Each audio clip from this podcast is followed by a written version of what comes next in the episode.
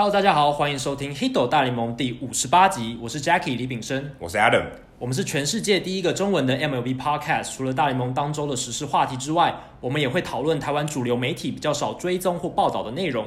有机会的话，我们也会邀请在台湾熟知大联盟的棒球记者、棒球球评专家，或者是有特殊专长或经历的球迷听众上节目，跟我们畅聊独家观点。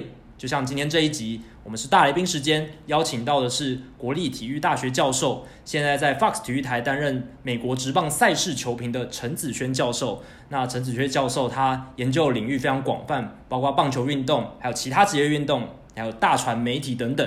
所以我相信他的观点呢，应该能为我们节目带来很多不同的想法。那我们话不多说，马上就来听陈子轩教授的访谈吧。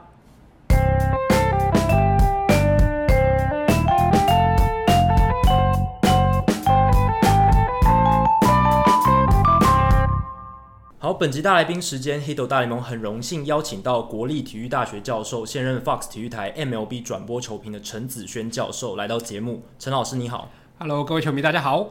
啊，顺带一提，陈老师的英文名字也叫 Sean，那其实是我们本节目第三个叫 Sean 的来宾，密度超高的，超高的。之前第四十八集场地维护人员是他的名字叫 Sean，然后还有第五十集枢纽棒球创办人 PTT 大联盟版的版主，他也叫 Sean。所以看起来叫上的人，他们来头都不小，而且都不是霸卡，都是这样这个行业的精英。真的真的，开玩笑，还有一个镶嵌打过 NBA 的热身赛哦。哦，对对，陈信安也叫上，真的真的。那玩笑话放一边，这一集邀请到对美国职棒文化还有各种议题都非常了解的陈老师，当然是想请老师分享他对一些大联盟近年趋势啦、文化议题，还有最近的热门话题，提供他的看法还有见解。那我想首先提到的是，过去二十年来大联盟整体发展最明显的一个趋势，就是三振率节节上升。那从一九九零年到去年为止，大联盟的平均三振率大概从百分之十五左右，逐渐攀升到百分之二十一，而且到今年更明显，今年四月份三振率达到了百分之二十三左右，那甚至可能创下大联盟史上首次单月三振次数大于安打数的这样的一个记录。那近年大联盟一直在讨论说，他们想要缩短比赛的长度啊，好像没有处理到比赛节奏还有比赛精彩程度那种多元性的问题。那不知道老师认为，近年这种三阵年代的情况，未来会越来越严重吗？那有没有什么样的方法可以改变？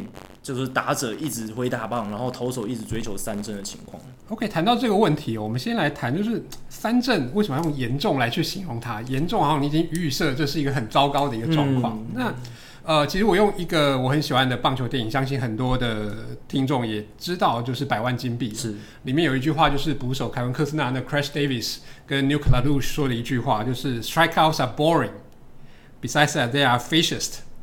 Get more ground balls is more democratic。也就是说，三振一方面很无聊，嗯、然后又是很法西斯、很专断的，因为就只有投捕手在玩。对，那制造一点多多一点的滚地球会比较民主一些，让你的队友都可以参与其中。嗯、所以以观众的角度，如果都只是投手、捕手、打者挥棒落空，真的比赛的变化性就少了很多。说真的，你可以看一些那种。内野之间的行云流水的 double play，那真的是好看很多。嗯、可是在商言商啊，就是现在你看这些挥大棒的，然后就算三振很多的选手，都还是可以领到最高的一些薪水。是，那你说，即便是 Mike Trout 拿到 MVP 的那一年，他也是美联的被三振王。对，所以他丝毫不会减损，好像三振就对于这个打者的评价有所有所。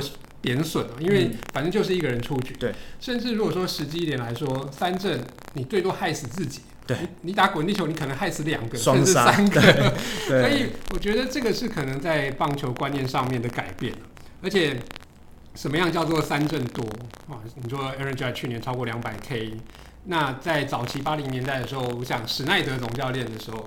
他在美国大联盟打球，一年一百三十 K，人家就觉得你这家伙已经不选球了吗？对。但现在整个标准，我们把三振真的是把它放得很宽哦，所以我觉得这个是这样子的一个趋势。就像鼎生自己在那篇呃联合报的 UDN 的那篇文章，我觉得写得非常棒，就是呃，这样子的一个大势所趋，会不会越来越严重？但短期之间，我觉得好像没有什么样解决的方法，甚至这个就是整个大联盟现在的现学。嗯，有你在强调这种羊角，然后其实不在乎这种三振次数，似乎是会一直在发展下去。是，但我觉得很有趣的是，二零一五年的皇家队，嗯，他们其实就有一种逆转这个趋势的状态，用小球把球很多球都打到场内。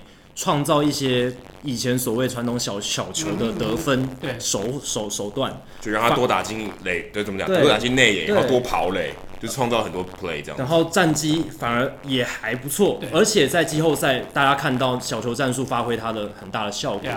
那这个其实我觉得就是一个还不错的反例。所以我觉得是要看队形，因为以皇家来说，Kauffman Stadium 这么大，然后他们又建立在很多的快腿这样子一个队形上面，所以他们觉得把球碰进场内，即使是现在好像在换血，但呃今年他们打进场内的比例还是非常的高，他们的三振数依旧是非常的低的，所以这跟队形是有关系的。那你说他们要巨炮，就可能 Moustakas 符合那样的一个我们现在所谓的高三振率，然后高全垒打的这样的一个打者，但其他的都是所谓的抗。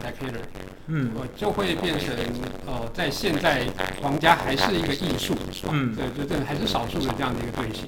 了解。好，那针对这个三振世代的目前很多打者挥大棒啊，投手追求三振这种情况，老师觉得有没有什么解决办法？对，其实我在之前收到两位给我的访纲的时候，我就觉得哇，这个可能比我当年参加论文口试的时候更难回答这个 这个大灾问，这真的太困难了哦。不过以现在的一个趋势来说，这个就是棒球运动的一个特质，它就是球与球之间中间真的是没有事情发生的。一场三小时的比赛，说真的，你去看那种 condensed game 的话，可能二十分钟就真的比赛就是结束了。嗯、那所以我觉得棒球产业提出来的，或者目前在球场里面的话。哦、呃，他们已经发现，就是其实棒球可以不只是棒球，运动不只是运动，而是更整个更丰富的娱乐产业。嗯、对，所以会让场边有很多种玩乐或者是美食结合在整个球场当中。所以你看，反观像足球在欧洲的这些球场，这些球场其实说真的没有什么样高档的设备或是嗯周边的娱乐设施，嗯、就是九十分钟的比赛那。球球迷们就是全神贯注的去去收看，不像棒球有这么多会让你分析的东西，因为可能棒球的本质就是如此。对，我印象很深刻，在我们春训的时候，我们去春训的球场，它周边其实就有很多各式各样儿童的游乐设施，然后也有很多露天的给人家喝啤酒的、吃东西的看台，然后草坪什么的。所以其实大部分的球迷真的没有花时间，就是花太多的心思在。球赛本身，尤其是现场看棒球的时候，因为它真的很慢，嗯、然后你又不像说有球评主播在旁边跟你讲故事，讲一些有趣的东西，你也不会去在坐在沙发上然后很悠闲，可是你就到处去看球场里面有哪些东西，去排队吃东西，嗯、或者跟朋友聊天，喝个啤酒。其实比赛好像就是一个背景的感觉，真的。因为像足球完全能够体会，因为足球就是它时间一直在跑，它很少中间停下来什么，所以。观众一定要全神贯注，然后球员一直跑动什么，你眼睛放不开，所以他基本上九十分钟就是一直看比赛。我有点好奇，足球比赛能不能卖有有时间买啤酒？对啊，要怎么买啊？其实绝大部分的球迷就是在开场跟中场而已，哦，那中间真的大家不太会走，因为大家不会离席去买啤酒。所以大家最有可能就是在赛前就先喝的喝的很忙再走进去，这样比较有效。因为我看转播的时候，其实观众席上足球比赛永远都是满，然后大家一直在跳跳跳。对。但是像大联盟比赛，你看台上，就算他那场是满场，你常常也会看到第五局的时候，观众席很空诶，尤其是下面看台，大家都进去里面吃东西或者是跟朋友聊天。对。那我们刚刚讲到的是现场状况，那以电视收视的话，说不定这反而不是坏事，因为现在大家我们讲说年轻的世代这种。注意力的区间是越来越短的。那哎，投完一球，滑滑手机，哎，好像还不错。对，所以这这个这搞不好还是一个反反向的趋势，哎，变成我今天其实看球赛的时候，我可以更悠闲，同时一心二用。会不会是反而是棒球的优势？感感觉棒球产业可以利用这个优势去发展一些让球迷分心的时候可以玩的事情。我记得之前现在已经收掉，以前有一个叫做 Pre Play，嗯，就是一个游戏，没错，你可以在这个打席还没有发生之前。还没有那个打者还没有走上打席区之前之前，猜看看会发生什么事。对然后你可以，如果你猜中，你会得到点数；如果你猜全垒打，你的点数比较多。嗯、你猜一个几率比较高，例如说三振，那个人点数就比较少。嗯、可是如果你猜中，你就获得那个点数。然后如果你点数累积到一个程度，可能会送你球衣或是免费的门票，就是也算是可以说有点符合我们刚刚聊的棒球的一个调性，因为你篮球你不会说这次出去会发生什么事，因为根本来不及，已经结束了，可能可能五秒这就投进了，你根本没有办法没有机会。可是打打棒球的话，你走上打击区那段时间，哎，那个时间是固定的，你一定可以做一些事情。对，而且每个打席都是独立事件嘛，对不对？哦，这当然我觉得是 就是我刚刚的狂想这种逆向思考，嗯，说不定不见得是个坏事。对。好，那提到比赛的精彩度，我们还是要聊一下，就是大联盟最近的一些收视率的话题。因为今年美国职棒啊，在美国的电视收视率好像成绩并不是很好。每每常常有报道一出，就有专栏记者、作家，美国的他们就会写说啊，棒球已死啊！你看那个收视率能看吗？我记得有一年休斯顿太空人的比赛收视率是零，诶，代表那个时候好像。是不是没有人在看啊？大家以为可能下雨延赛，没有，休斯顿是不会延赛，是有比赛的。所以，但是与此同时，美国职棒的产值和收益却又是逐年攀升，然后大家都说棒球赚好多钱什么的，而且电视台又愿意跟球队签巨额的转播合约，就是什么十年十几亿美金的那种合约。也是因为这样，ESPN 才受不了了，对对不对？太太贵了，所以导致他真的入不敷出。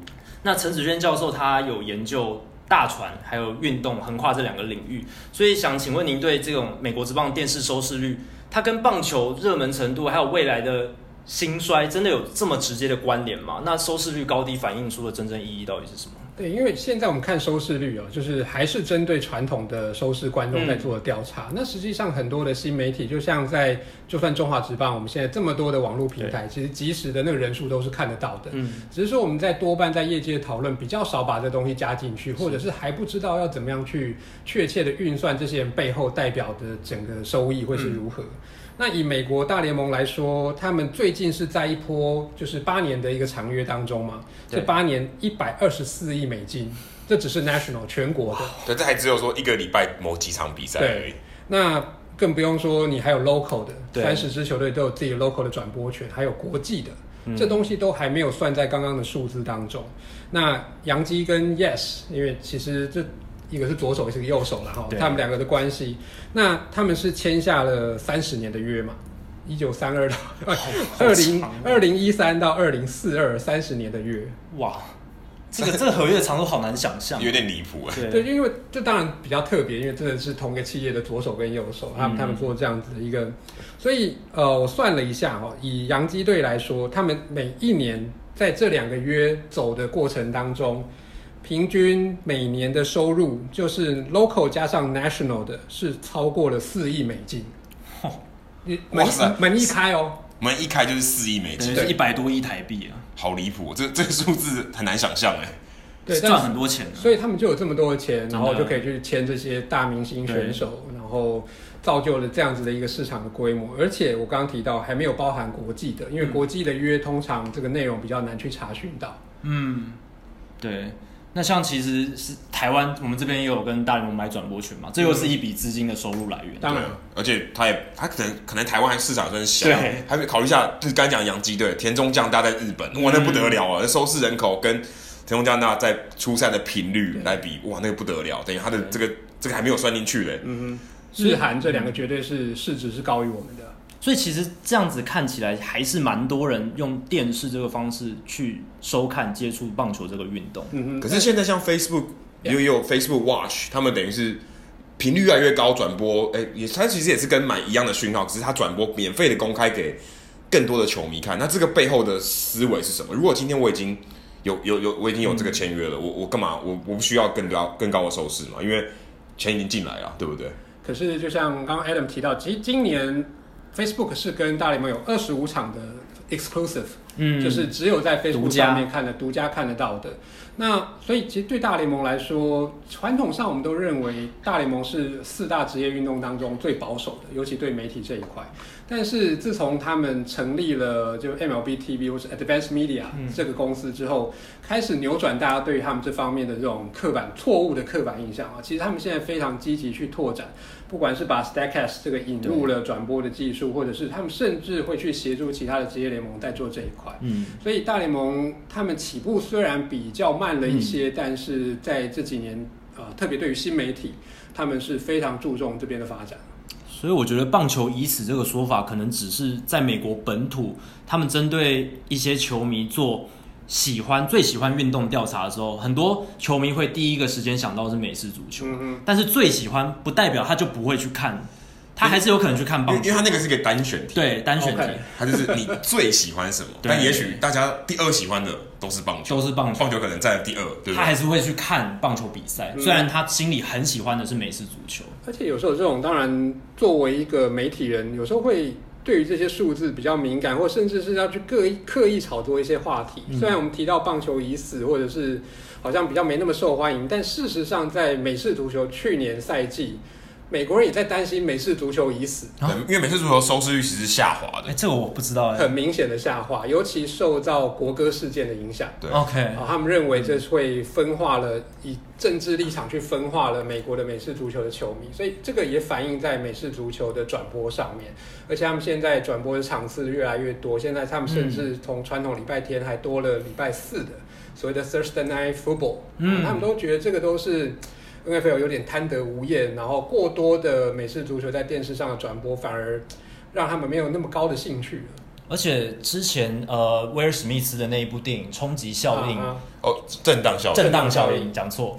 他那部电影就是在讲美式足球可能会对人脑造成的伤害。那这一部电影是不是？对他们产业冲击也非常大。这个其实像《纽约时报》一直狂打这个，《纽约时报》就恨死了这个 NFL，就一直狂打这一点，做一大堆报告，然后试图让更多人了解说，OK，脑震荡是一个很大的问题。这个这个其实还算是在国歌事件之前，对一个比较大的伤害。那现在大大家几乎都把注意力放在国歌事件，甚至还有一些家暴的问题。对对，家暴问题也是让 NFL 我觉得好像，OK，好像这个联盟有一点不太对劲。大联盟其实在这个方面还算是好。对，相较于 NFL，我们刚刚提到这些问题，大联盟无论在脑震荡或家暴，其实程度都算轻微非常多，算是比较轻微。对对。然后，但他们的问题也有别的，对，也有别的，就是比赛精彩度的问题，他们也是有些困扰，或是我们说禁药的问题。现在禁药问题已经没有被谈，但大家还是会觉得嘛，这个问题还是存在，是一个历史共业，没有办法。对。好，那刚刚其实我们没有谈到洋基队。谈到洋基队，我就想要讲一个人叫 John Carlos Stanton，。为什么呢？他今年来来到洋基队之后，是一个很大的新闻嘛。大家十二月的时候都在讨论这件事。那他其实那时候刚来到洋基，大家就觉得洋基队要暴走了，他可能会打五六十支全垒打什么的。结果他一开季就遭遇极大的低潮，两度单场五 K，然后被球迷嘘到爆。然后到现在为止，其实他开季到现在主场的打击率还是非常差，只有一成八二。长打率三成三三，OPS 不到零点六，所以其实他现在在洋基主场表现还是很差。那其实这就引发了球界对球员从小市场球队 Stanton 以前在马林鱼那边到大市场球队纽约的适应问题。那教授，你认为职业球员赴大市场球队，特别像是纽约啊、波士顿这种媒体很狂热，嗯，然后球迷也很狂热的地区，最大的挑战会是什么？其实，呃，我在传统，我们认为纽约的媒体是很难产的，尤尤其像 New York Post，然后那种非常尖酸刻薄的，很多真的要很多，非常非常，甚至是恶劣，对于这种 甚至自己自家球员表现不好那种修理的一个程度。可是我觉得，在现在新媒体，尤其像 Twitter 出现的时候，这个影响可能会稍微小一点，因为 Twitter 上面的酸民永远都是更比那些。New York Post 可能更恐怖，对，那直接在你推特或者 Facebook 上面直接开骂的，或者问候你祖宗八代的都有。这个，所以我觉得以如果以市场别来说，好像媒体的角度现在已经影响不是那么大了。Okay. 那现在的球员，我觉得他们也说不在意球迷们在脸书啊或者 Twitter 上面批评他们，应该都是假的，或者说他自己不看，应该不太可能。嗯，那就像其实我们自己在播球，诶，也都会注意球迷们对我们的批评跟指教，不可能没有哈。只是说，呃，纽约、Boston 这些球迷当然是著名的哦，他们对对于自己球员们的因爱生恨，然后甚至是那种批评跟指教。但是我可能觉得。以 Stanton 的例子，或是其他一些球员，或许是因为转联盟，其实也有关系。哦、尤其在现在，在四月初，绝大部分都还是在同区的比赛为主。哦，那是不是这样子造成了？尤其在这样的一个大笔交易的背后，呃，对于球员这种新环境的适应，那可能跟都市特质，我觉得或是媒体带来压力，可能影响程度已经不再像传统这么大。OK，所以可能只是因为他换了环境，嗯哼，可能面对的投手或场地的适应还没有到这么好，对，也有可能造成他有点有暂时水土不服。我觉得这个几率蛮高的，因为像之前 Didi Gregorius 刚来洋基的时候，嗯、他也是被球迷嘘到爆。当然，他有一部分原因是因为他被媒体塑造为基德的接班人，嗯、对他有点不公平。嗯、但是他其实一开始也没有打得很好。然后他刚好也是从国联转到美联，所以适应上或许真的有一些问题。但是我们现在看到 Didi 在打了两三年之后，已经变成 洋基队里面不可或缺的角色。而且我记得我们在洋基看呃洋基球场看球的时候，大家超勇戴 Didi 的，嗯，一直喊一直喊他的名字。因为一方面他的名字有趣啊，对，坦白说他的名字，他因为他这个是绰号的登录嘛，所以大家对于他印象也比较深刻。跟、嗯、Stanton 我觉得大家其实也蛮爱戴的。其实大部分我看洋基球迷在在现场，其实是对他蛮期待。我们去看那场比赛，他有打出全垒打，嗯、也算是蛮捧场。而且他在第一场比赛加入洋基队的第一场大联盟正式的比赛，就开双响炮嘛，在蓝鸟主场，大家其实呃对，可能可能也是因为不在洋基球场，没有被球迷看到。对他可能真的在，我记得他两次五 K 都在洋基球场。对。他可能真的压力很大，因为毕竟你也知道，洋基的球迷不是很友善，嗯、尤其是真的会虚他的。因为在其他的球队的主场，你是很难看到球迷虚自家球员的。对，这可能是一个很特别的 这种爱恨情仇比较分明的一个城市。但我觉得他在纽约开季打不好。打不好，还有另一个理由，可能是纽约天气真的太冷啊！真的，他在主场可能 跟跟其他客场的那个天气手感真的差太多，嗯、所以整个伸展不开了。在迈阿密永远有那个巨蛋的保护。呃，对啊，对啊，而且迈阿密很早就温暖了嘛，他练习什么的，对，他来说，可能他比较习惯那样子温暖的天气。所以这种表现不好，你很难单一归因了啊！对，这些真的太难去用一个很统计学上的告诉你说，哎，什么东西是什么因素是影响他最重要的原因。那你觉得这可能会是他的可能低潮会到维持一年吗？还是就就这几天了？就这这这个一两个月？如果你长期的这样观察下来，以去年来说，他也是在八月起效嘛？对对，所以这个现在才四月份，而且今年真的开季比较早，因为整个球季拉长的关系，呃，今年开季比较早，或许都是原因啦。不过真的。像我说的，真的，我们也不是他，也不晓得为什么，嗯嗯、为什么会打成这样。我们换个简单的方式问：如果是 Fantasy Baseball，你要不要去交易他，逢低买进？哦，这绝对是啊，一定要，当然是。哦，所以陈子轩老师报名牌。所以如果你现在你的队友对手有投呃 Giancarlo Stanton，觉得 Stanton 表现不好，有点想脱手的话，就像我就自己去交易的 Joey Votto 过来，哦，因为 Joey Votto 也很差，现在也很差。那它在一个低谷，OK，现在我我觉得 Joey Votto 现在开始加温哦，对，加温。长期看来，它太稳定了，对，稳定到你就觉得它的低潮是非常特别。那你趁它这个低潮逢低买进，也许是一个不错的时机点。对，是一个很好的投资时机。好，那谈到洋基，其实还有另一个球员最近新闻很多，就是他们的大物新秀 Gleyber Torres。那国联也有一个大物新秀，在这个礼拜登上大联盟了，他是 Ronald Acuna Jr.，两位大物新秀一前一后在本周登上大联盟。但其实他们早就准备好了吧？去年我就记得大家已经在讨论说，诶，这两个球员都是这百大新秀榜前五名，然后实力都已经可以准备好上大联盟。那为什么要拖到？你看今年都已经要到五月了，对，上大联盟。我觉得很怪，因为其实在今年春训的时候，他们都准备好，因为 Torres 是去年受伤，对，OK，他真的不能上嘛？那可是今年春训他们打的好好哦，尤其是阿库尼啊，对啊，超强。那你干嘛不不在四月一开始就让他上去？对啊，对战绩是一定有帮助的嘛。嗯、那以其实讲到这个升上大联盟的时机点呢，我们要谈到一个魔术数字，就是一七二。嗯，一七二这个数字有什么重要性呢？就是如果你在大联盟一个赛季待满一百七十二天的话，你会是算一年大联盟完整的资历。哦，所以这很重要。对。但如果你刚好一百七十一天的话，对不起，球队对于你的控制权就多一整年。哇哦。这定义上可能就不算一年，对，就是不算你打满菜鸟年，所以如果你刚好一百七十一场，你就赚到了。一百七十一天，一百七十一天，对对。那历史上 最有名的例子就是 Chris Bryant，嗯，Bryant 小熊队对他的操作真的就是一百七十一天，就二零一五年的时候，对，即使一五年他的春训是。四乘二五，九支全垒打，十五分打点，是摧毁了整个春训场地。对，而且那年小熊其实是已经预备要开始竞争了。对，所以他们在操作的策略一定就觉得，OK，我让你两三个礼拜，我牺牲球队甚至几胜两三胜都没有关系。那尤其这中间可能还有一些人会冒出来，像今年 Ronald Acuna 虽然被 delay 了将近一个月，对，可是。他们的外野手其实打得非常非常好，Preston Tucker 一开季非常的火热。然后你看，就连三垒手 Ryan Flaherty，嗯、在以前在精英队根本不被大家看中的棒子，他他几他的等于是顶上了 Camargo 在三垒的一个位置，这些都有一些出乎意料的表现。所以我觉得对于球团而言，他认为这些超级新人，我宁愿用两三个礼拜战绩，就算真的影响到了，我可以换取再多一年控制你的时间。那他们觉得这是划算的。对，这个一年的价值，我觉得还是胜过开季的两三个礼拜啦。因为开季的两三个礼拜，就像刚刚老师讲的，你真的可以找一些替补的，或者一些老将，像勇士队最近也签下 Jose Bautista 嘛，嗯嗯，然后考虑说让他守三垒。那你可以用这些替代的方案，暂时顶住那一个新秀要上来的位置。那其实价值上。或者是他们的贡献，或许不会损失来的这么多。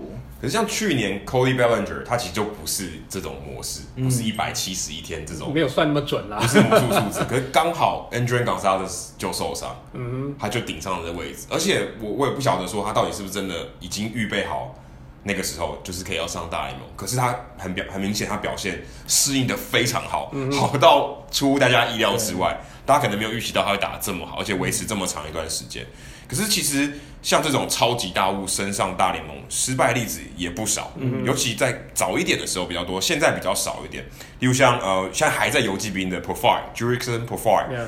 哇，他以前多被看好，四五年前的时候，每一年百大新秀榜第一名都是他，呃，能守能打能跑，很厉害。而且那个时候我记得，人家要换什么交易，你这是不动的。对，现在 profile 我想说，人家要交易，好，拜托拜托拜托。现以前是你怎么样都不可以动这一块。对，那反而在二垒的位置，Rougned Odor 本来相对没有那么被看好的，反而现在好像是游击兵还跟他签了长约。对，他长打能力非常好。嗯嗯。那像 Profar 这种例子，教授你会怎么看？嗯，为什么他会有这种失败？因为目前看起来是失败的，我们不不确定，因为我们也不能说 Byron Buxton 是失败，但是 Profar 可以比他时间更长一点。嗯、Profar 的表现真的。不好，不如大不如预期。嗯嗯，那这个有可能是什么样的原因？就是球团自己在是不是 rush？一般我们说 rush 就是太过太早让他上大联，揠苗助长，有点这种感觉。嗯、还是说，其实他就是评估上的错误？这个很难，就是因为新秀就算是百大新秀第一名，就前五名的所谓的这种 prospect，、嗯、英文里面就是 prospect，是一种期待啊。对，你永远没有办法确定他百分之百能够打出你所对他期待的一个成绩。那你说红袜队拿蒙卡达去换 Chris Sale，蒙卡达现在也真的没有那样子的一个身手，至少还对红袜队而言，现在看起来还是赚房哦，这这个应该是毋庸置疑的。那你说蒙卡达或者是白袜队那几个新秀投手 Giolito 从国民队换来的，那都还没有投出他的一个身价。那或是有些人可能再需要多几年，像双城队的 Jose Berrios。在第一年的时候投的乱七八糟的，很可怕，自责分率七还是八吧，毫无控球可能。但是今年这投的这么的微，这是不是要多一年，或者是你要多给他几年的时间？当然，如果说你曾经就是这种新秀热门排行榜的、嗯、球队，通常会多给你几次机会，对，让你尝试一下，直到你真的真的不行了。那如果你是那种十几轮的，甚至三十轮才被选进来的，像 Tommy Pham，红雀队就是真的要先给 Randall g r e e c h a k 或者是 Piscotty 机会。最后真的不行了，他们受伤或干嘛的，等到时机，哎，真的给他们一份一个机会，那他也真的把握住。这棒球就跟人生一样，都不是公平的。嗯，那如果你被球团认定你就是一个，呃，我们会需要给你多一点时间去证明的，那他们就是会这样。可是有些人一辈子真的只有 one shot，对，对，只有一辈子的机会，这。新秀到底是不是能够养成？这永远都不是百分百精确。棒球如此，美式足球如此，NBA 也是这个样子。哦，说到美式足球，其实美式足球选秀昨现在还在进行。对，昨天第一轮选秀。嗯，美式足球跟 NBA、NFL 跟 NBA 他们的选秀很特别，我觉得跟棒球是非常不一样。他们选秀就是即战力，对，甚至可能当年选进来就变明星球员，六、嗯、月选。九月就明星球员，有可能就是一鸣惊人。棒球几乎不太，几乎没有，没有。对，我们之前有讨论过这个意思。所以这个东西真的时间拉下去，它等于发酵的时间很长。对，中间有很多事情可能发生。对，而且我自己在看这棒球这这十十多年来，我发现现在大所谓大物新秀命中率变高了。嗯哼，就是他变成 bust 的几率变得比较低，相对比较低。大家对他评价好，他真的上来就 不会太差。可能是因为现在资料比较齐全，然后球探对一个大物新秀的关注度提升，比较了解这个球员，相较于以前资讯比较不发达的年代。可是这真的还是很难说。你说像太空人队同时有 Carlos Correa，可是有 Mark Apple，对，啊，真的这都很难说。Mark Apple 已经离开棒球圈了。啊、可是因为有些像。他会说心理素质，Apple 就是还有点心理素质上的问题。Make up，对，这个很难去看出来。可是我相信时间越来越长，这些东西是有办法，不能说被量化，但是可以被评估的。就是大家越来越经验越来越多，就知道说，OK，这个人的心理素质是不是足以承担大联盟这个这个这个压力、这个张力？对，所以像我确我知道是，像 NFL 他们在做球员的选秀之前，他们甚至还有一关就是做 interview。就是从面对面的访谈知道你的，或甚至要你填问卷哦，心理测验等等这些。但棒球好像比较少看到这方面的啊，他们是不是在事前做过 interview，或者是甚至要去你去填写这种关于心理素质的这些问卷？这个好像其实是可以去去做这方面的更全面的资料的搜集。对，我会觉得他们他们整个小联盟生涯就是一场心理测验。嗯，也也是，这也是你顶得过顶不过。而且我觉得这就要跟一般公司要找新员工一样，一般公司找员工他就会都会面试了，而且会看很多这个员工的心理素质，他与人互动的方式。一个球团找新的球员，这个球员也是他未来的员工吧，算算是员工。那你当然也要花很多时间去了解他的心理素质。我觉得面试是合理的一个方式。不过其实。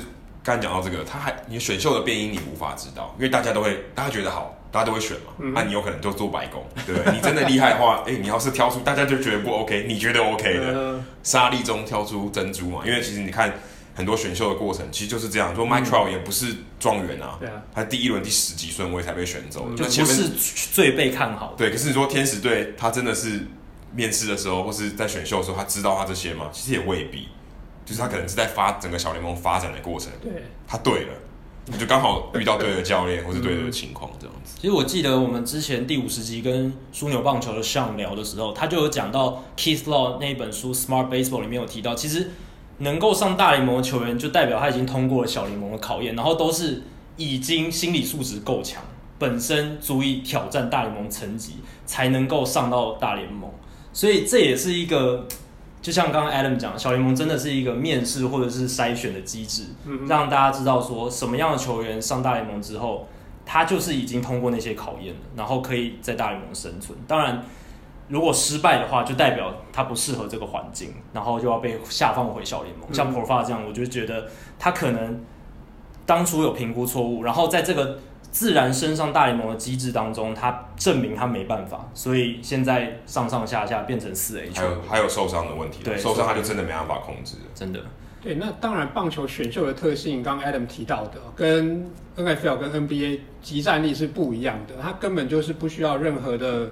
好像还要去培育你的这样一个阶段，但是棒球，即便你是选秀状元，在小联盟待个两三年都是很正常的。嗯，那你说像 Brandon Fanagan 前一年同一年打了 College World Series，然后打了世界大赛这种例子，真的太少了哦。那所以呃，只有那种中继投手可能最可能，嗯，就是在一被选秀当年或是隔年你就被拉上大联盟，这种这是比较可能。就好像现在 Mike Leake 是这样子，嗯，Mike Leake 好像是大学毕业就直接上大联盟了，嗯，但就是。极为少数，非常非常极少数，真的。好，那聊到超级新秀，刚刚有提到 Berrios 嘛？那 Berrios 其实，在大联盟上上礼拜的波多黎各例行赛里面有上场，那他表现的相当好。我跟 Adam 上礼拜在节目里面也有提到。那其实这一个例行赛，波多黎各的海外例行赛，掀起了很多大联盟的热门话题，然后成效非常卓著。那我们就想请问陈教授，就是大联盟选择海外赛？海外例行赛的地点有哪一些考量点？他会想说哪一个市场有条件做这样的事情？嗯、那当然，很多听众朋友关心的，台湾未来有没有机会？为什么台湾都没有这个机会？这个地点，对对。如果先讲台湾啊，如果说你要在季中来的话，当然难度非常高，因为中间还有时差，而且棒球的球季就是这么的密集。但如果说你要找在季初的海外开幕赛，嗯、这当然之前在澳洲跟日本都曾经举行过，所以以整个亚太区，因为距离美国本土相对遥远来说，开季之初是比较可能的。它不会说像在波多黎各是球季中，因为波多黎各其实离美国本土是非常近的。那但是台湾有个问题要克服，就是刚好这三月底四月初又开始是我们的雨季啊。那你在欠缺一个可以保证可以比赛的一个巨蛋的这样子一个情况，我觉得大联盟很难去冒这样子一个风险。嗯，那你说未来可以考虑的市场，那事实上明年二零一九年，呃，美国就已经要首大联盟要首度登陆英国了。嗯，对，这个消息出来，对对，在伦敦晚就是奥运的主场地要举行。嗯、那目前谣传是杨基跟红袜。这是一个非常重量级的组合，对，对。可是哇，我会觉得英国人真的是也太好运了吧？哦，通常说，有时候我们在看海外赛，不见得会是最顶尖的球队拉出去。对。可是他们这也显示，当然大联盟对于英国市场的重视。那尤其当然，因为以距离来说，Boston 跟纽约飞伦敦都非常的近，比较可能可能比旧金山还近，比飞西岸还近。那尤其在这几年，我们又看到 NFL 拓展英国市场的成功。嗯，那其实 NFL 从二零零七年开始就有把例行赛搬到伦敦去打了。那这几年更是变得场次越来越多，嗯、这几年已经是大概都有三四场是在伦敦进行的。所以我想大联盟一定是看到了这样子的一个成功的经验。而且虽然说我们你英国不会跟棒球联想在一起。但是棒球跟它的始祖，也就是板球，对，其实是有很高的类似性的哦，就是不管在哦所谓的比赛进行的方式，所谓得分都是用 run，对，当然板球只有两个人跑来跑去，嗯、然后棒球是四个垒包，然后可是主要进行方式都是用棒子去击球，击球，然后呃飞球就出局，然后甚至有在。板球里面的六分球基本上就是全垒打的概念，那、嗯、这些对英国人来说应该是相对容易上手。嗯，那再加上飞行的距离，整个时差对他们而言，呃，下个阶段，呃，据我所知道，他们英国会是他们主力的一个市场，而且他们已经开始慢慢在布局。像我去年夏天，呃，七月四号，也就是美国国庆日的时候，大联盟已经在海德公园办了一个 party。哇，这是一个户外的。直播派对对哦，不止，他们还派了很多的大联盟的前球星，包含 Shawn Green、Carlos Pena、Cliff Floyd。那时候他们三个都去了海德公园去打全垒打大赛。在海德公，哎，海德公园是一个公园哦，对，是一个公园。不要想说 Hyde Park 是一个球场，不是，它是一个公园，它是个草皮的公园。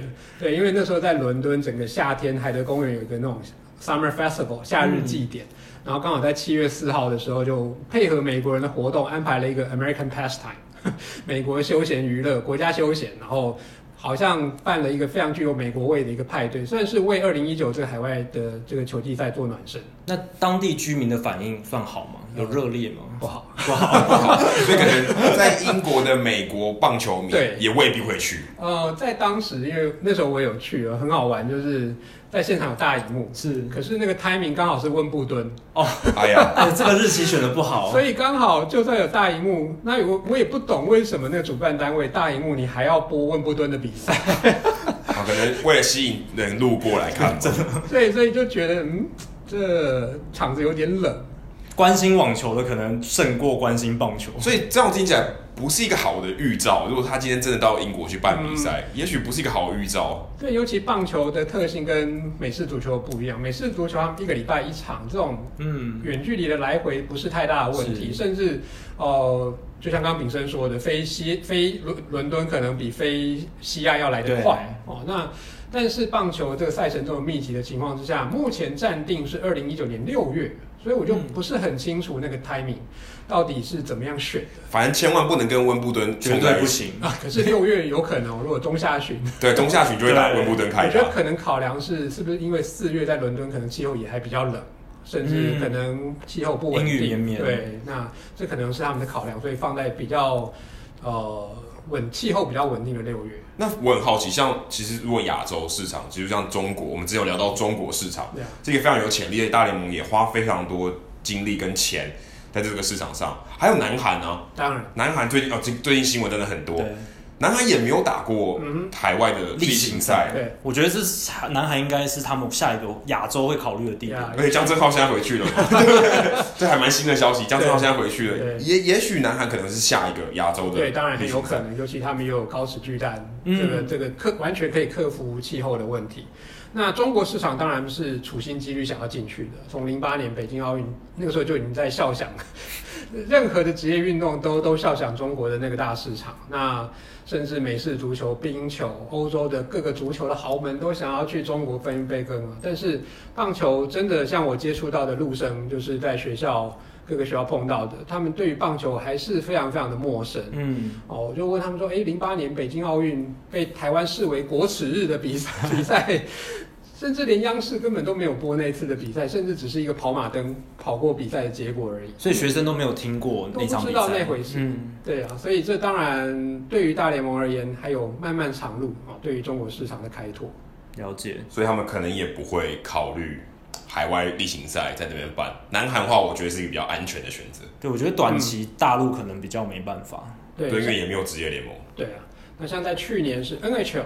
去了上海跟北京打了热身赛，这算是第一步要测水温。那虽然中国大陆打冰球的人口也非常非常少，也很陌生，可是可能就是尝鲜吧，或是你打打着美国职业运动的这个名号，当然是会吸引到一些的球迷的关注啦。或些海归派，海归派可能会去看，对不对？嗯，可能有留美或留加拿大的人会去看，留日的都有可能。嗯嗯，了解。好，那其实本周还有另一件事情引发了，就是大联盟球界的关注。这是一个跟美台湾比较少人，台湾比较少人注意。嗯，它是跟媒体界有关。美国洛基队的球赛主播 Jenny Kavner，他播了他第一场的电视转播球赛，他当然是 Play by Play 的主播哦。那她成为了大联盟近二十五年来首位担任赛事转播主播的女性。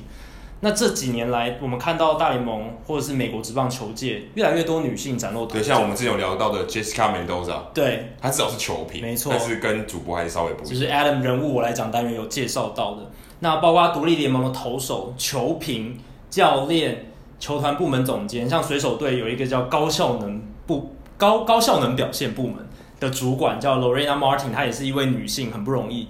那教授认为，女性在职棒界获得工作机会有什么好处？会或者是有什么影响？那未来大联盟有可能出现女性球员吗？就像那个《直出青春》英呃英文叫 Pitch 的这个电影里面的主角 Jeannie Baker 一样，有可能会像是影集影集对这个影集，就像是女版的 Jackie Robinson，对，有这种机会吗？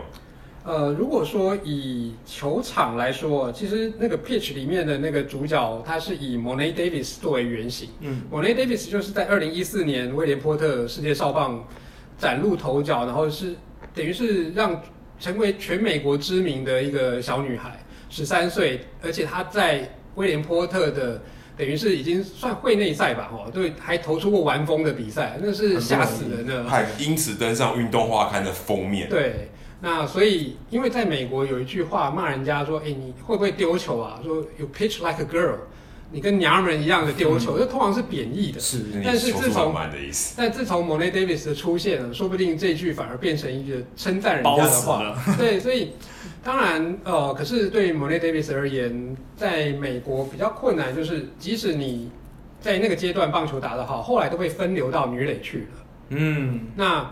哦、因为在后来要去争取奖学金啊，你在升学的过程，你要上大学，那女垒是有奖学金的，那没有女子棒球这回事情，所以当然是对于女生去打棒球就会变成是一个非常非常大的一个阻碍。那嗯、而且以 Monet Davis 来说，他自己都他自己笑说，棒球是他第三擅长的运动而已。他觉得他篮球打最好，对，他后来是打篮球的嘛。对，后来后来在全明星赛还过 还过人，对不对？都全部人都说哇塞，你是双七还是三七？运、嗯、动天赋太好。对，所以就场上而言，我觉得可能比较困难。那至于在场外，像我们看到的这个礼拜的 Jenny Cavnar。那他做 play by play 之所以比较难得，是因为之前有 Jessica Mendoza 的例子，或者是之前像 WNBA 很多的女性都是担任球评，嗯，好，就像现在我们在播球的时候，其实主播跟球评他还是有一定的分工的，是，哦，那啊、呃，所以以 Jenny Kavner 的例子，在台湾其实以前出现过，在台湾曾经出现过女性主播来播棒球的，大家可能很陌生，或是觉得年代久远。这我不知道。对，最早其实是詹庆龄。对，詹庆明之前后来还有去 TVBS 的主播，对，资深主播。对，可是就是他也会觉得说，他认为啦哈，会后来没有再继续尝试的原因哦，他觉得是因为他的声音，他说他播一场比赛几乎就没有声音了。他很女女生声线比较细的话，对，他要很用力去讲话。他自己是这样认为。那其实，在上个礼拜中华职棒，我们我们也看到了简正光去播了这个富邦悍将的比赛。所以其实是有那样的机会。那因为简正光其实之前主要担任主播都是排球的赛事，那倒是哦、呃，所以这部分啊、呃，我觉得是有可能可以看到更多元在媒体界女性角色的变化，不限于球评，不限于新闻主播，那现在球赛主播都有可能。嗯，像 Eleven Sports 也有女主播，她播甲子园的棒球赛。嗯，对，这也算是蛮特别。那你教授，你觉得女生，刚刚我们可能提到一个比较不擅长，例如说她可能声音声线对比较吃力，嗯嗯，那她有什么优势吗？因为我们其实，例如说我们提到 Jessica Mendoza，嗯，我们会说她女性的观察力比较好，比较细心，比较细微，然后她她又有呃女垒的背景，对，所以她可以看到技术更细微的东西，可能是一些情绪上的反应。还有一些，我们说女人的第六感，对不对？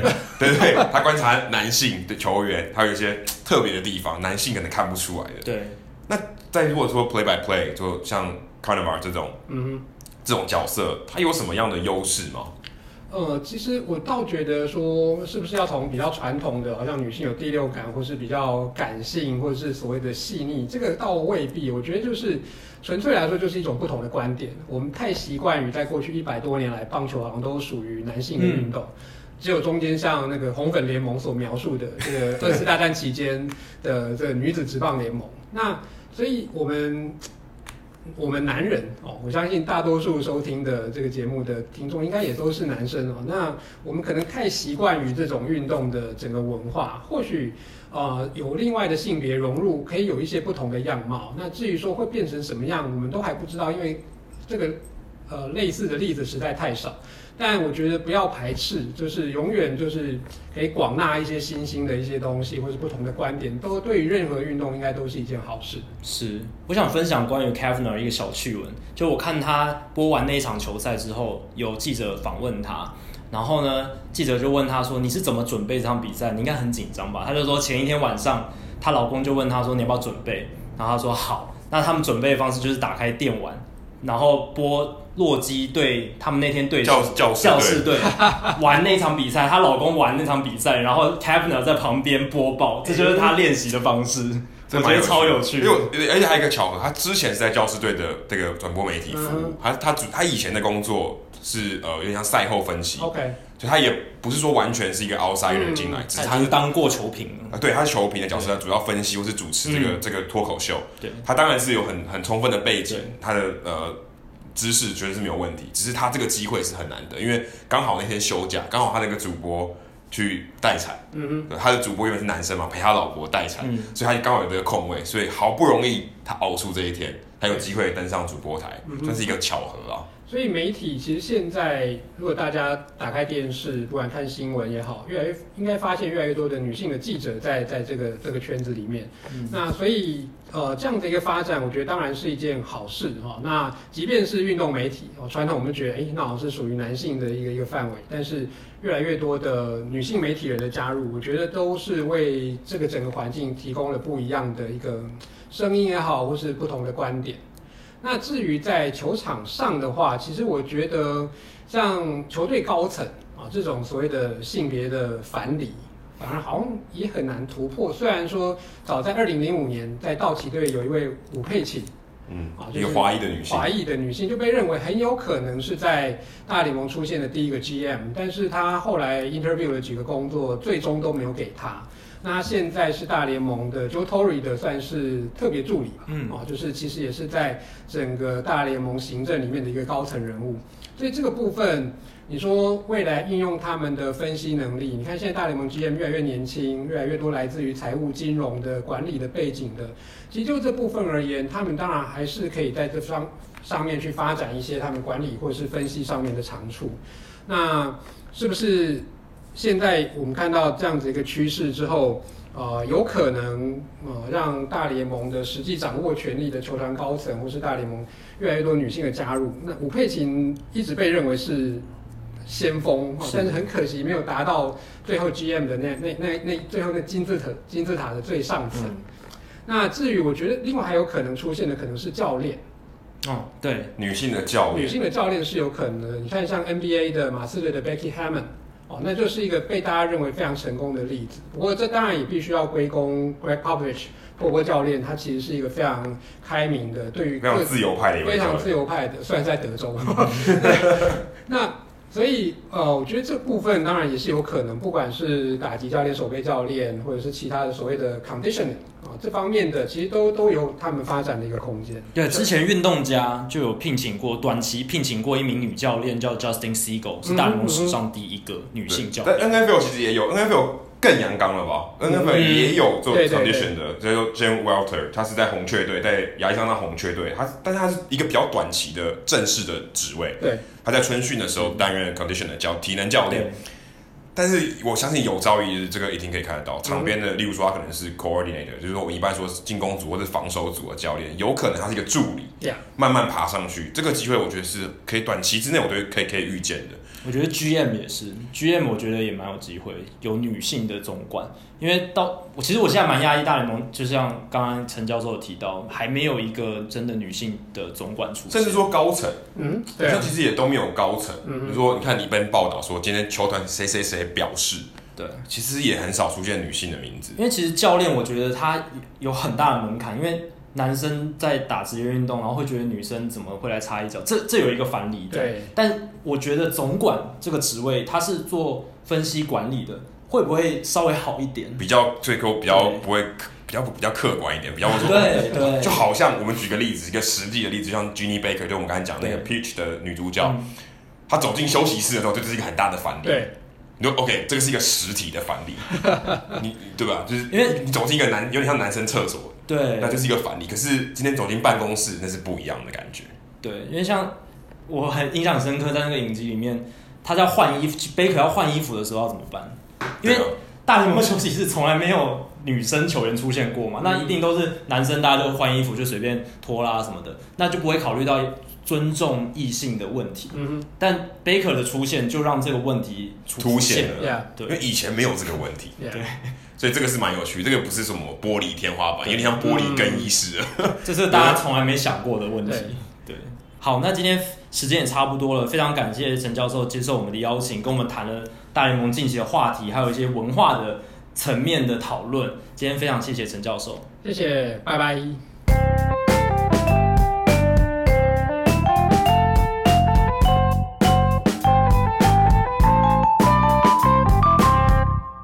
接下来进行本周的人物我来讲单元，Adam 今天的人物单元主角是谁？其实我们刚才已经爆雷了，刚才陈子轩教授我们在讲的时候其实已经爆雷，就是我们要讲的是 Pitch 这个影集的女主角，那中国大陆翻成直出青春，但其实事实上这不是一个青春电影，不是什么 YA 片，不是这种，不是这种校园青春电影，不是，它真的就是讲大联盟的故事。它其实它的背景是在二零一六年那个时候，刚好圣地亚哥教士队举办明星赛。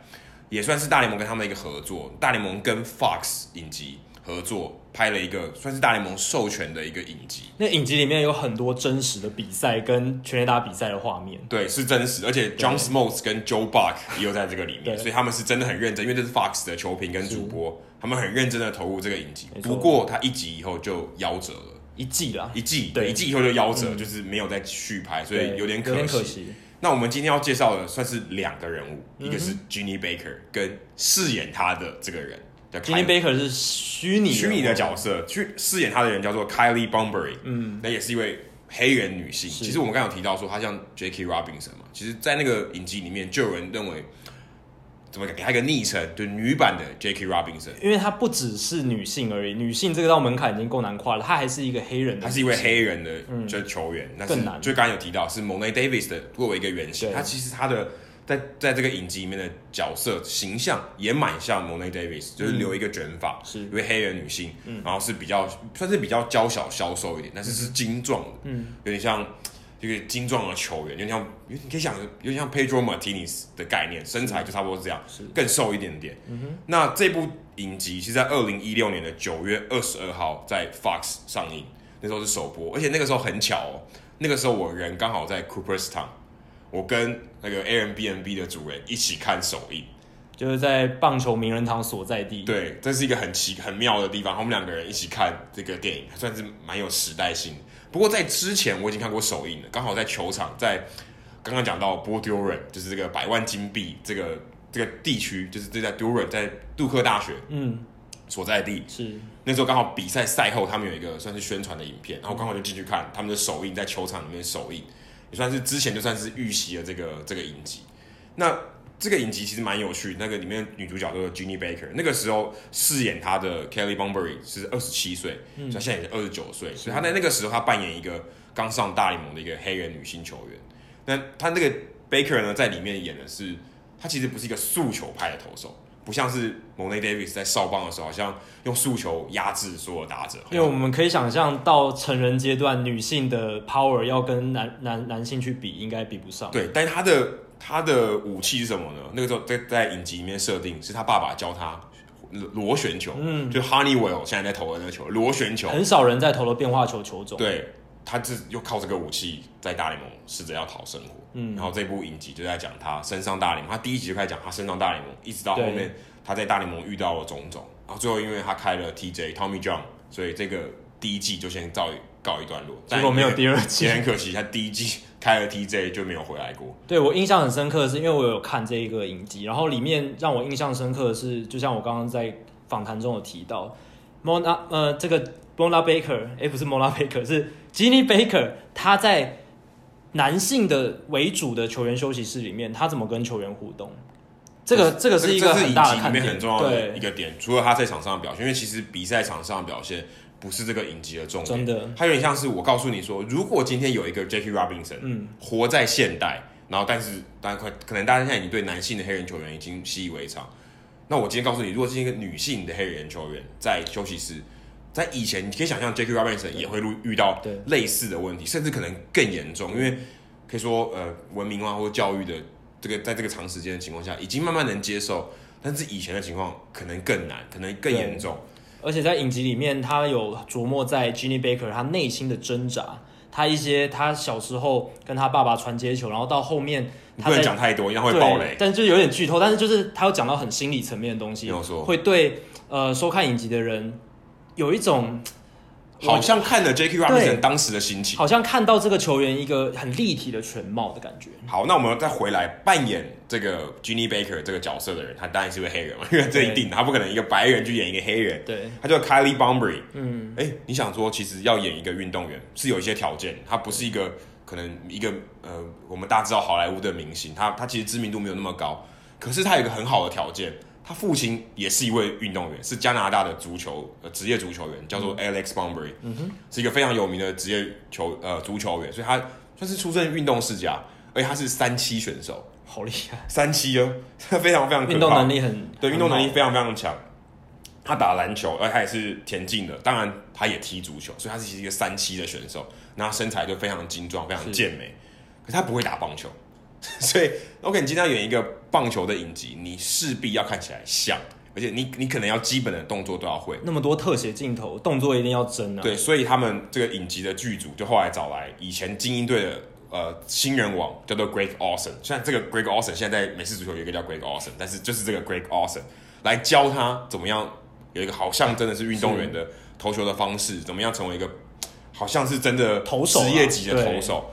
哎、欸，他真的在影集里面表现的就很像职业级的哦，其实很像让我想起以前大家有看过 Kano 电影，嗯，哎、欸，以前的那个投手曹佑宁，他其实就是打棒球底，对，他当然长得帅，可是他是真的有棒球底子的，演起来比较容易啦，就是画面看起来就是啊，内行人一看就知道这就是棒球员，这真的有打过球，对，然后才会有这样动作，因为而且你要找一位女性找一个棒球员就更难，嗯、男性可能简单一点，尤其是在美国。你要找到一位男性有打过棒球，其实相对容易非常多。对，女性要打过棒球，然后动作要能看起来很到位，是不容易的，所以对要要要要演出这个角色，要演出 Ginny Baker 的角色，Bunbury 其实花了很多很多功夫。这让我想到以前在一九四零年代，美国有一部电影是演 Lou Gehrig 这个传奇球星的一生的电影，然后它里面那个男星叫 Cooper，忘记他叫呃他的名字是什么，但是他姓是 Cooper，然后这个 Cooper 他不会打棒球，然后他后来有知道他怎么样去挥棒什么，但是 Lou Gehrig 是左撇子，Cooper 是右撇子。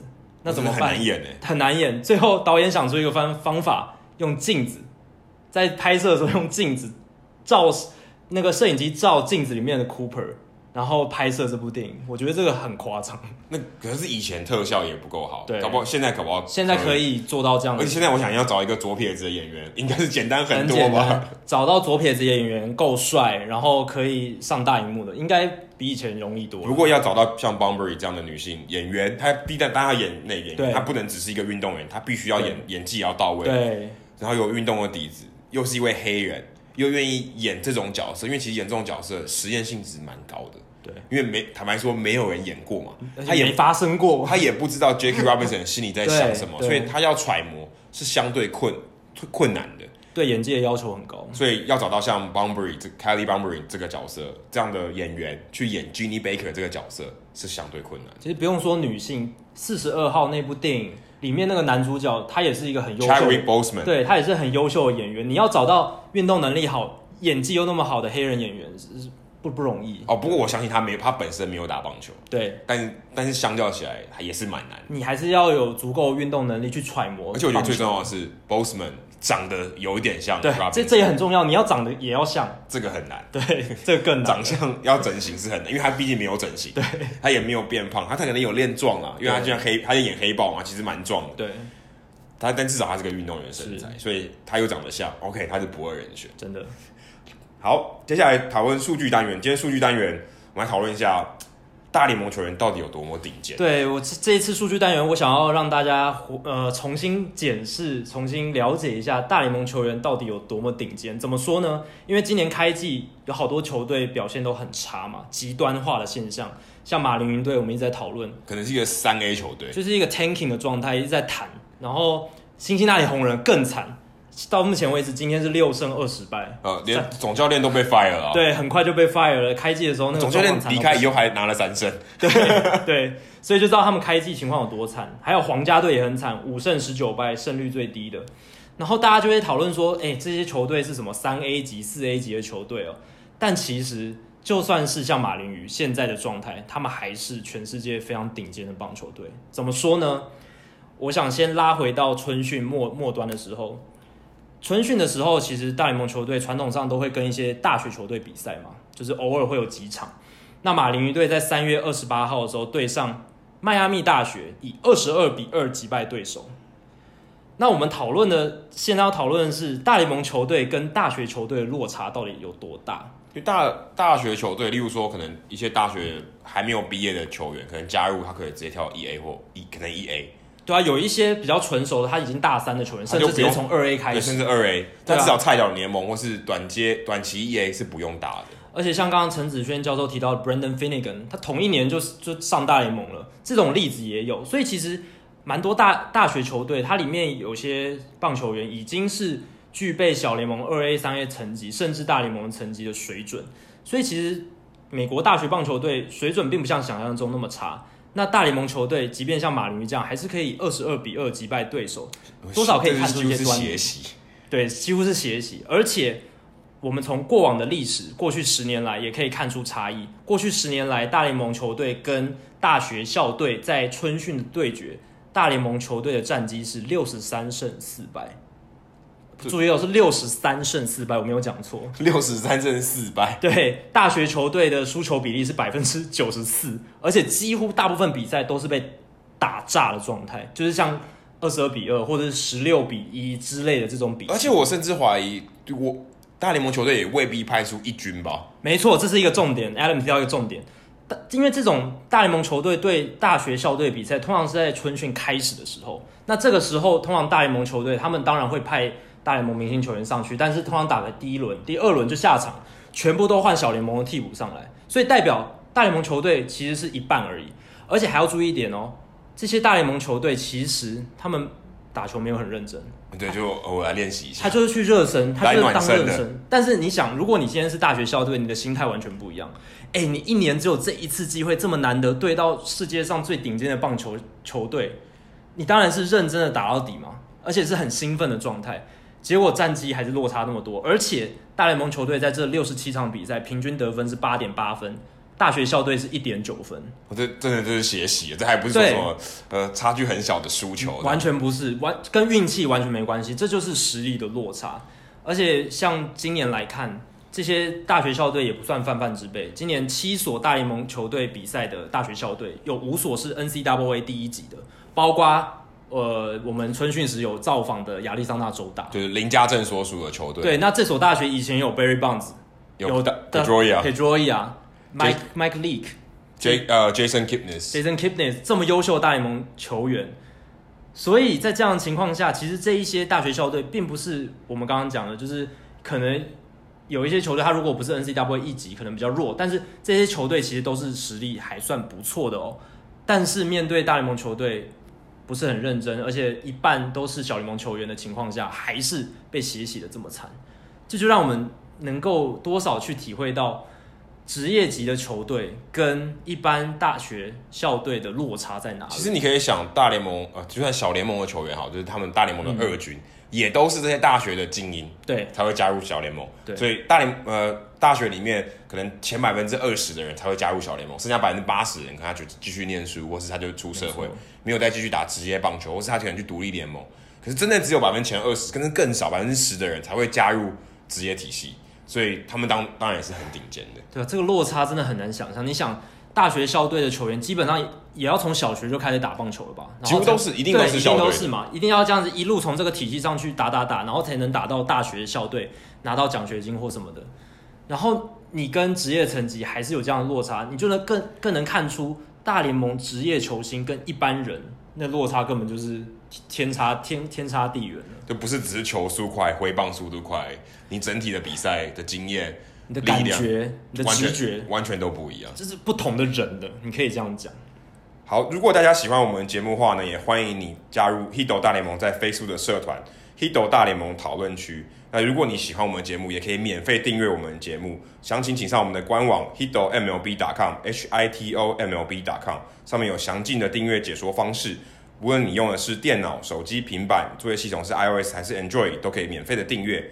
另外也希望大家到 iTunes 的 Podcast 专区，在 Hido 大联盟的页面底下评分和留言，让那些还没有听过 Hido 大联盟的听众朋友能够更快速了解我们节目的内容和特色。好，今天的节目就到这里，谢谢大家，拜拜，拜拜。